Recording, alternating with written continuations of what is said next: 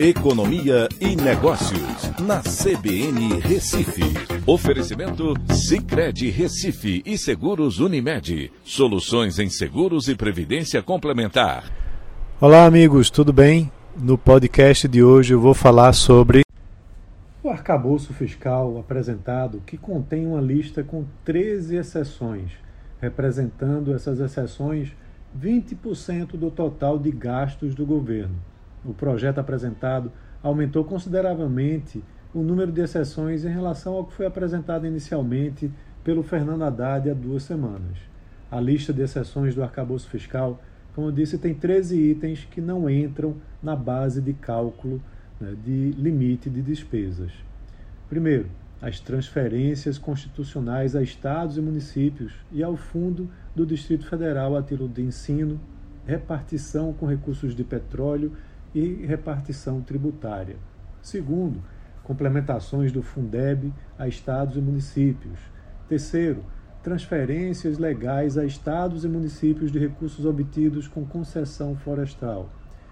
É, número 4, transferências aos fundos de saúde de estados e municípios para o cumprimento dos pisos nacionais de enfermagem.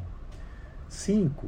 Créditos extraordinários liberados em casos imprevisíveis e urgentes, como os decorrentes de guerra, comoção interna ou calamidade pública. 6.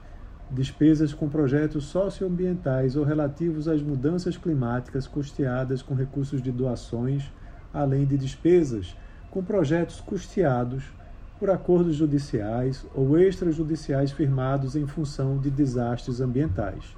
7. Despesas das universidades e instituições federais e das empresas públicas da União, prestadoras de serviços para hospitais universitários federais, quando custeadas com receitas próprias de doações ou convênios. 8. Despesas custeadas com recursos oriundos de transferências dos demais entes da Federação para a União destinados à execução direta de obras e serviços de engenharia. 9. Despesas com precatórios a serem pagos com desconto. 10. Despesas de precatórios do Fundef com estados e municípios. 11. Despesas eventuais da Justiça Eleitoral com eleições. 12.